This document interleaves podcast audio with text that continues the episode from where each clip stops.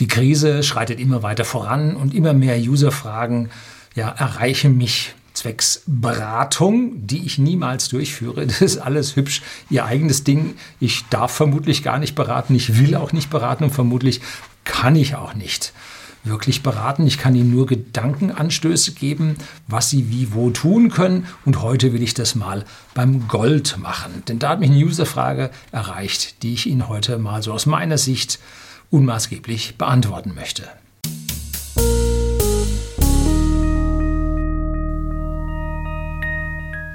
Guten Abend und herzlich willkommen im Unternehmerblog, kurz Unterblog genannt. Begleiten Sie mich auf meinem Lebensweg und lernen Sie die Geheimnisse der Gesellschaft und Wirtschaft kennen, die von Politik und Medien gerne verschwiegen werden. Und heute soll es um Gold gehen. Und da habe ich hier eine Frage bekommen von einem V.S. Ich weiß, dass Sie sehr viele Anfragen erhalten. Ja, ich halte damit ja nicht hinter Berg. Dennoch wäre es schön, wenn Sie mich mal kurz anrufen könnten. Telefonat zwei Minuten. Ich benötige und bitte Sie um Ihren Rat. Ich möchte gerne wissen, ob es sinnvoll ist, momentan Gold zu kaufen, beziehungsweise wo Sie hier Risiken sehen. Natürlich kann niemand in die Zukunft sehen, aber ich halte sie für sehr weitsichtig und klug.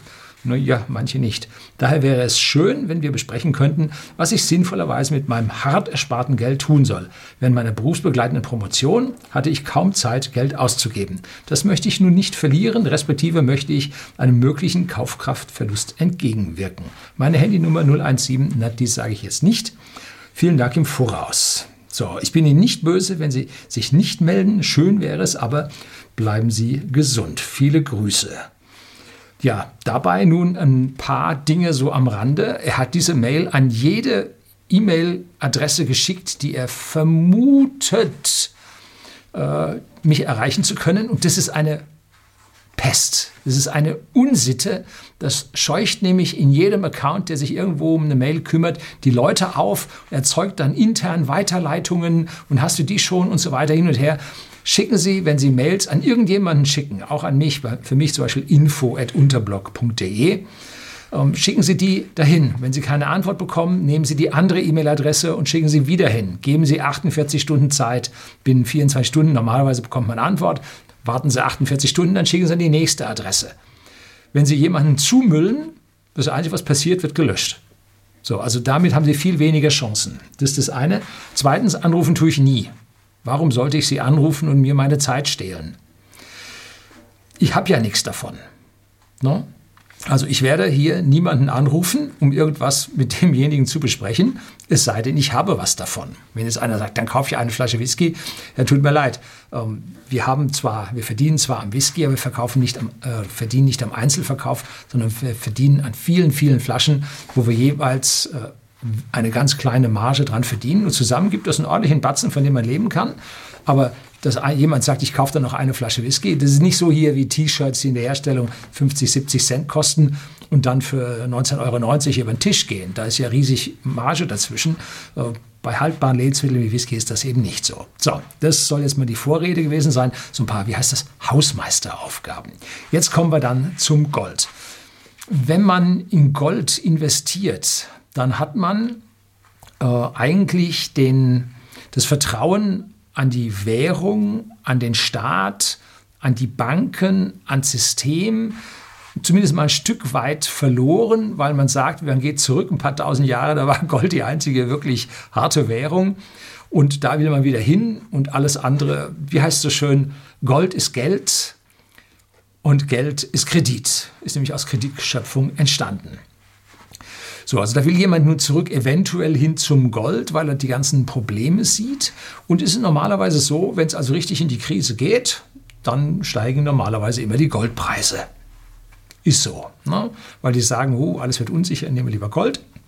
Und es wurde letztlich auch gefragt, äh, er hat nirgendwo ein äh, Papier gefunden, um, Gold, äh, um Dollar zu shorten. Äh, Dollar ist die Reservewährung der Welt. Zwei Drittel aller Reservegelder liegen in Dollar. Gegen was will man denn das shorten? Hm. Gegen was will man denn das auf fallende Kurse setzen? Man kann den Euro, kann man sagen, okay, den shorte ich gegenüber dem Dollar, weil in den vergangenen Jahren ist der um 40 Prozent gegen den Dollar gesunken, der wird schon noch weiter sinken und zwar so, also das kann man sehen, aber den Dollar gegen sich selber schaut, also das geht nicht. Das Einzige, was Sie an dieser Stelle machen können, wäre äh, den Dollar gegen Sonderziehungsrechte. Sonderziehungsrechte sind von der, ich glaube, von der Weltbank ein Korb an Währungen, gegen den man den Dollar da äh, shorten könnte, gegen Sonderziehungsrechte vielleicht. Auf der anderen Seite ähm, hat man das Wechselspiel zwischen Dollar und Gold, wobei wir jetzt wieder beim Thema wären, dass wir gegen Gold den Dollar rechnen können. Und dann brauchen Sie jetzt nicht den Dollar gegen Gold zu shorten, um, sondern Sie können das Gold auch kaufen. So. Wenn Sie jetzt nicht tatsächlich so den ganzen Mühsal mit Gold kaufen machen wollen, dann können Sie ja Papiergold kaufen. Das wäre also die erste Möglichkeit. Sie können Papiergold kaufen, das ist nur so ein Zertifikat auf Gold. Man hat aber mittlerweile gehört, dass von diesem Papiergold ein Vielfaches auf dem Markt ist von dem, was es wirklich ist, gibt. Das ist so wie, äh, es gibt an manchen Börsen, gibt es Market Maker, ähm, die verkaufen ihnen Aktien, um einfach einen Kurs an der Börse zu haben, die gar nicht angeboten werden. Also wenn es zu einem, äh, einem, Kur also einem Shortage, einem, einem, einem, Mangel an Aktien von einem nachgefragten Wert gibt, dann dürfen die in Kraft äh, treten und dürfen ihnen Aktien verkaufen, die es nicht gibt bis zu einer Höhe von so und so viel Prozent. Nennt sich Market Maker, ist ein, jo, ein völlig heiße Kiste, um, weil wie will der die denn nachher nachkriegen? Ne? Hat der Market Maker mit äh, der Firma einen Vertrag geschlossen, dass die Firma dann neue Aktien für ihn äh, nach einem halben Jahr, wenn er sie nicht herbringt, extra emittiert? Das macht die Firma, damit der da einen Marktpreis für stellen kann. Hm, weiß nicht, sehr äh, skurrile Sache. Und genauso äh, dieses Papiergold. Und da würde ich jetzt sehr, sehr vorsichtig sein, wenn ich mir Papiergold zulegen würde. Zulegte, Konjunktiv. Also da wäre ich vorsichtig, weil das mag jetzt nicht unbedingt gedeckt sein. Außerdem, diese Papiere werden von irgendjemandem emittiert, von irgendeiner Firma emittiert. Und wenn die Firma pleite geht, ist dieses Papier genau nichts wert. Lehman Brothers hatte da also Zertifikate ausgegeben, die äh, Sparkassen hatten die verhökert und nachher waren sie nichts mehr wert. Ne? So, Gott sei Dank war da die Sparkasse dazwischen. Die wurde dann von etlichen verklagt und musste dann auch, weil sie da nicht äh, auf den Totalverlust hingewiesen hatten, äh, mussten dann auch hier die, den Totalverlust dann nachher bezahlen. Aber dennoch, also bei Papiergold wäre ich äh, schwierig. Es gibt noch zwei Sorten von Papiergold. Das eine Papiergold ist das, was Sie handeln können an der Börse. Und die zweite Sorte Papiergold ist das, was eine Bank an Sie ausgibt. Das liegt auch nicht vor, sondern die geben Ihnen Papier aus, äh, was einen Goldpreis widerspiegelt. Und Sie versuchen da im Hintergrund äh, mit irgendwelchen Geschäften das Ding abzusichern und trotzdem noch eine Marge rauszubekommen. Also auch das halte ich für schwierig. Dann gibt es natürlich die Goldminen. Da geht man jetzt also nicht auf das Gold, sondern auf die, die das Gold erzeugen. Und diese Goldminen müssen Sie aufpassen, welche Goldminen Sie nehmen. Es gibt etliche Goldminen, die liegen in politisch sehr instabilen Regionen. Und da kann es dann schon mal sein, dass Ihre Mine dann verstaatlicht wird und Ihr Aktieninvestment futsch ist. Wenn Sie jetzt in solidere äh, Staaten gehen mit einer besseren Eigentumsabsicherung von Eigentumsverhältnissen, dann sind diese Minenaktien normalerweise schon vergleichsweise hoch bewertet. Wie hoch dann die Steigerungen dort noch ausfallen können, weiß man jetzt auch nicht. Äh, schwierig. Ne? Also Goldminen ist allerdings eine Möglichkeit, wie man das machen kann. Dann gibt es sogenannte ETC, Exchange Traded Commodities. Das sind solche allgemeinen Papiere, die sich an einem Preis von einem Gut orientieren. Und diese Exchange Traded Commodities äh, gibt es einmal, äh, ja, wie gesagt, im Papier und einmal physisch. Das heißt, die sind mit Gold hinterlegt. Und eine dieser Exchange Traded Commodities ist das Xetra Gold. Da gibt es auch noch einen zweiten äh, von der Börse Stuttgart. Der Name entfällt mir immer.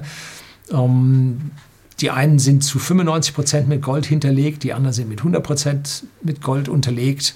Dann haben sie äh, gewisse Möglichkeiten, das Gold sich physisch ausliefern zu lassen, aber nicht über jede Depotbank. Hm. Ist schwierig an der Stelle. Äh, so eine Depotbank zu haben, die nachher irgendwo eine Filiale hat, die Ihnen dann nachher das Gold liefert und auch tatsächlich ausliefert. Dann würden Sie also hier äh, sich dann dieses Papier Ihnen tatsächlich physisches Gold ausliefern lassen. Bloß es wird relativ schwierig, wenn jetzt äh, ein großer Run nach diesem physischen Gold über diese Auslieferung käme. Die haben das selber natürlich in Kilobarren, in zweieinhalb Kilobarren, in fünf Kilobarren gebunkert, damit sie möglichst niedrige Kosten haben und Sie haben dann nach dem Papier gerechnet so einen Anteil daran und jetzt wollen Sie das haben, dann wird normalerweise Ihr Anteil verkauft und das wird von dem Ding runtergebucht, also an der Börse verkauft und dann runtergebucht.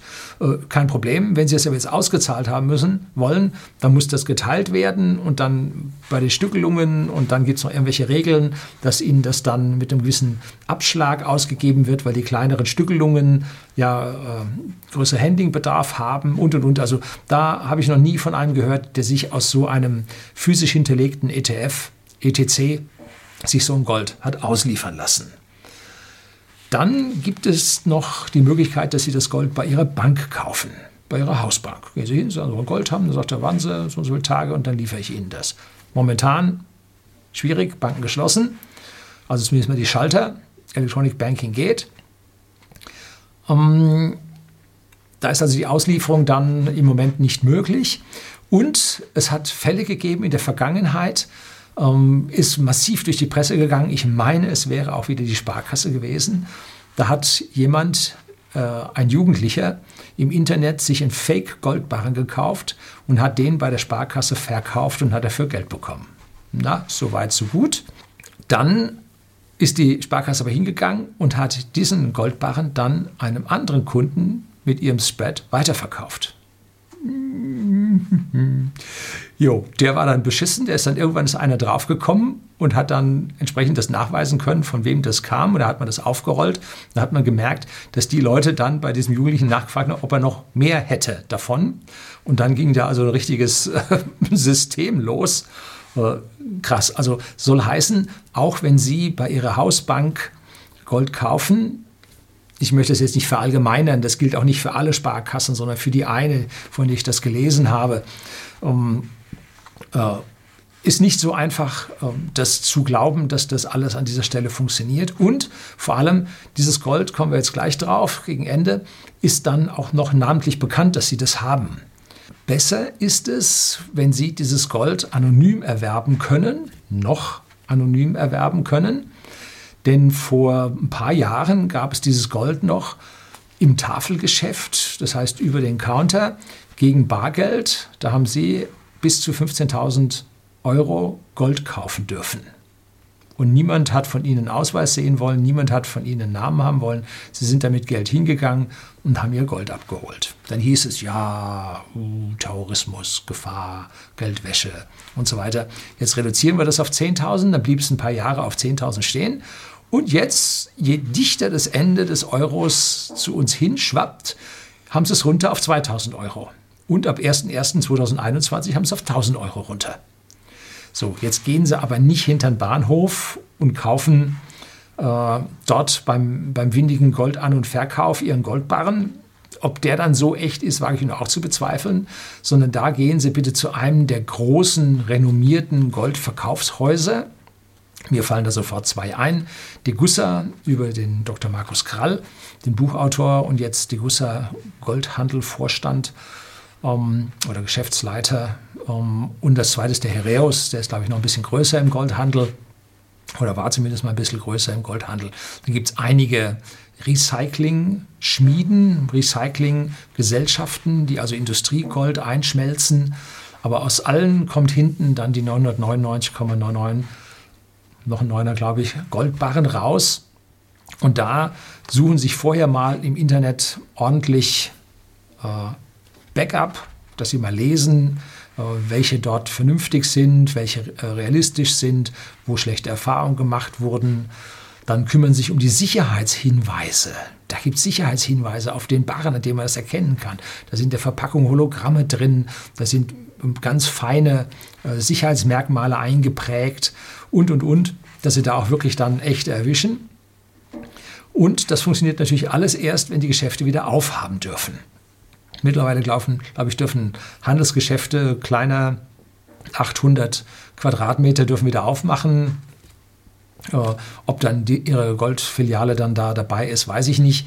Was Sie auf jeden Fall erwarten dürfen, ist, so wie am Ende 2019, als die Summe von 10.000 auf 2.000 fiel, ähm, da bildeten sich Schlangen um den Block, wo die Leute standen und äh, ja ihre in Summe zig Millionen loswerden wollten, in Gold tauschen wollten. Ne?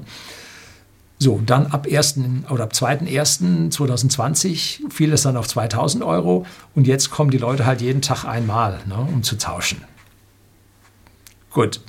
Ähm, wenn Sie bei Ihrer Bank abheben, auch da gibt es ein Limit von 10.000, glaube ich. Äh, wenn Sie mehr als 10.000 abheben, dann wird da mitunter eine Standardmeldung an irgendeine BaFin sonst wo gemacht, wahrscheinlich unter einer Million Blatt Papier versteckt, dass sie also dort ihr Geld in einer Höhe abgehoben haben, die zumindest mal verdächtig ist. So. Da müssen Sie also jetzt aufpassen, äh, dass Sie da unterm Radar bleiben und dann müssen Sie äh, alle Woche oder alle drei Tage dann zu dem Goldhandel hingehen. Und, wenn Sie jetzt auf der Pampa draußen wohnen und der nächste Goldhandel ist 250 Kilometer entfernt, hm, na, so weit ist es nicht, aber sagen wir 100 Kilometer entfernt, ist blöd für Sie. Ne? haben sie erhöhte Kosten. Gönnen Sie dem Goldhändler auch einen gewissen Aufschlag. Der muss einkaufen, der muss Schwankungen im Preis vorhalten, da sind Margen drin. Gehen Sie jetzt nicht zu dem, der da den billigsten Aufschlag hat, da ist wieder die Gefahr, äh, dass man da über den Tisch gezogen wird. Ähm, Gier frisst Hirn heißt es so schön. Gönnen Sie Ihrem Goldhändler äh, ein bisschen mehr, weil dann hat er auch ein bisschen mehr an Sicherheit da eingebaut, dass das an dieser Stelle funktioniert. Dann gibt es die Möglichkeit, dass Sie das Gold auch bei einem unabhängigen Goldhändler oder sagen wir Goldverwahrer erwerben. Dort wird das Gold dann nicht an Sie ausgehändigt, sondern wird in einem Depot verwahrt. Und da gibt es jetzt nun verschiedene Arten von Depots. Ja gut, es gibt die unabhängigen, es gibt aber auch Banken, die das machen, spezialisierte Banken.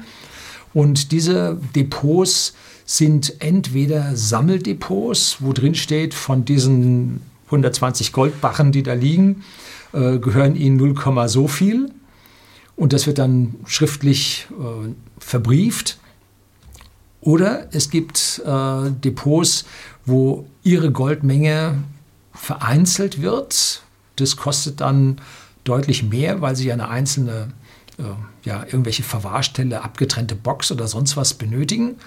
Und dort legt man dann für sie das, Geld, das Gold ein und notiert dann auch die einzelnen Barrennummern. Und sie haben zumindest mal theoretisch die Möglichkeit, auch äh, eine ja, zu, vorbeizukommen und zu schauen und sich diese zeigen zu lassen und anzugucken. Je größer dann diese Verwahrstelle wird, umso schwieriger wird das für Sie, da reinzugucken. Um, Wenn es aber dann relativ kleiner ist oder noch ein Mittelständler, dann wird man Ihnen da die Möglichkeit geben, sich dann dieses Gold, was dann dort für Sie liegt, auch noch anzuschauen. Das hat Vor- und Nachteile. Das eine ist, Sie haben es da mit einer Firma zu tun, die durchaus pleite gehen kann. Das Gold gehört zwar Ihnen, steht auch auf dem Papier, aber wenn die Geschäftsleitung sich mit dem Gold auf den Weg macht, äh, dann ist auch ihres weg. Also auch dort muss man sich dann nach sehr renommierten Unternehmen umschauen. Aber diese Unternehmen haben dann auf der anderen Seite einen Vorteil, wenn die Banken, das Bankensystem fällt und crasht, crasht und die Banken geschlossen sind, dann liegt das Gold ja normalerweise dann im Tresor der Bank und sie können nicht ran. Das ist ganz dumm. Und da heißt es immer so schön, man soll den Hund nicht zum Wächter des Wurstdepots machen. Sprich, ihr Gold ins Schließfach in der Bank zu legen, ist nicht so eine ganz einfache Geschichte. Und das funktioniert so lange gut, wie unser Bankensystem funktioniert und der Zugriff auf diese Goldmenge dann bei Ihnen tatsächlich möglich ist. Dann gibt es noch Möglichkeiten, diese Golddepots beliebig in verschiedenen Ländern auf der Welt anzulegen, denn noch sind ja äh, Geldtransfers international möglich und werden auch nur begrenzt kontrolliert, was man so hört. Ähm, auch dort gibt es dann wie bei den normalen Banken, bei den Geldüberweisungen, dann auch Limits, auf die man nicht so guckt. Äh, aber es gibt keine Geldverkehrskontrollen an sich, wo Sie vorher um Erlaubnis fragen müssen, bevor eine Überweisung rausgeht. Wir von whisky.de, dem Versender hochwertigen Whiskys an den privaten Endkunden in Deutschland und auch in Österreich. Wir schicken ja eine ganze Menge Geld nach Schottland zum Beispiel und da gibt es überhaupt keine äh, Kapitalverkehrskontrollen äh, zwischen Euro und Pfund. Wenn das dann irgendwann kommt, dann wird es Zeit, sich zu überlegen, ob man unserem ganzen System hier noch trauen kann oder ob wir hier dann schon richtig auf der Kippe stehen. Aber bis dahin sollte man sich, wie der Herr äh, V.S. glaube ich, hieße, sich das überlegt hatte, ob man an der Stelle äh, dann nicht doch tatsächlich in physisches Gold wechseln muss, so langsam, äh, und hier die Zugriffe vom Staat befürchten muss.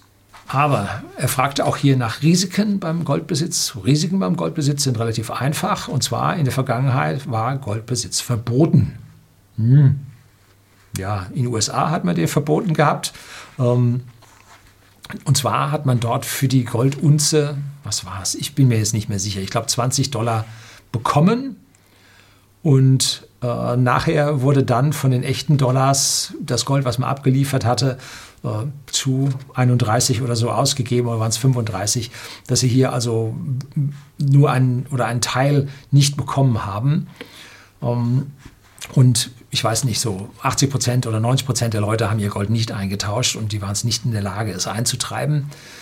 Wie es jetzt bei uns so ist, wenn Sie in den Banken einfach die Bücher durchgucken müssen, wer hat welches Gold gekauft und die Namen sind alle bekannt, dann gehen die bei Ihnen zu Hause vorbei und sagen, hier Geld. Das Einzige, was Sie dann sagen können, ist, habe ich für Koks und Dunden ausgegeben. Entschuldigung, habe ich das jetzt gesagt? Das habe ich nur gedacht.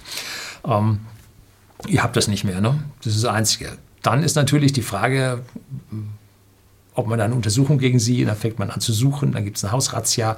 Äh, wenn das aber Hunderttausende von unseren Bürgern machen, haben die nicht die Leute, um das zu machen. Und währenddessen ist sowieso die Hölle los. Also, dass da das Einziehen von Gold vergleichsweise schwierig wird, zumindest mal, wenn es sich im aha, haushaltsüblichen Maßstab bewegt, war das ja ein schwieriges Wort. Ähm, dass das also vielleicht so nicht passieren dürfte. In Deutschland hat es auch gegeben, und zwar zum Dritten Reich war es natürlich verboten. Und da war, ja, und jetzt kommt ein, ein Mythos, äh, den man hier mal unterbrechen muss. Äh, Silber war auch verboten. Hm. Und wer jetzt daran glaubt, jetzt wechsle ich dann halt auf Platin, dann muss man dazu sagen, Achtung, Achtung, ähm, jetzt haben sich die hm, die Zentralbank der Zentralbanken, geht sitzt, glaube ich, in Basel, wie die heißt, vergesse ich immer wieder. Die, glaube ich, hat jetzt im Papier rausgegeben, dass ab 2021 oder ab 2022 äh, Gold, Silber und Platin als äh, Deckungswährung innerhalb dieser Banken und nicht als Spekulationsobjekt auf irgendeine Ware verwendet werden darf, dass also die Banken sich selber auch mit diesen Edelmetallen decken dürfen. Und wenn da nun Gold, Silber und Platin drin sind, dann würde ich mir erwarten, dass dann alle drei auch von etwaigem Verbot äh, in den Ländern äh, ja, betroffen wären, weil äh, Gold ist der Feind der Währung. Wie ich am Anfang sagte, wenn Sie im Dollar, wenn Sie den Dollar shorten wollen, müssen Sie Gold kaufen. Äh, oder Goldzertifikate oder wie auch immer. So, das ist im Prinzip Gold ist der Feind der Währung und wenn die Währung eines Staates einen Bach runtergeht und der Staat will diese Währung um Teufel komm raus schützen, dann muss er das Gold verbieten. Die Alternativen muss der Staat dann verbieten.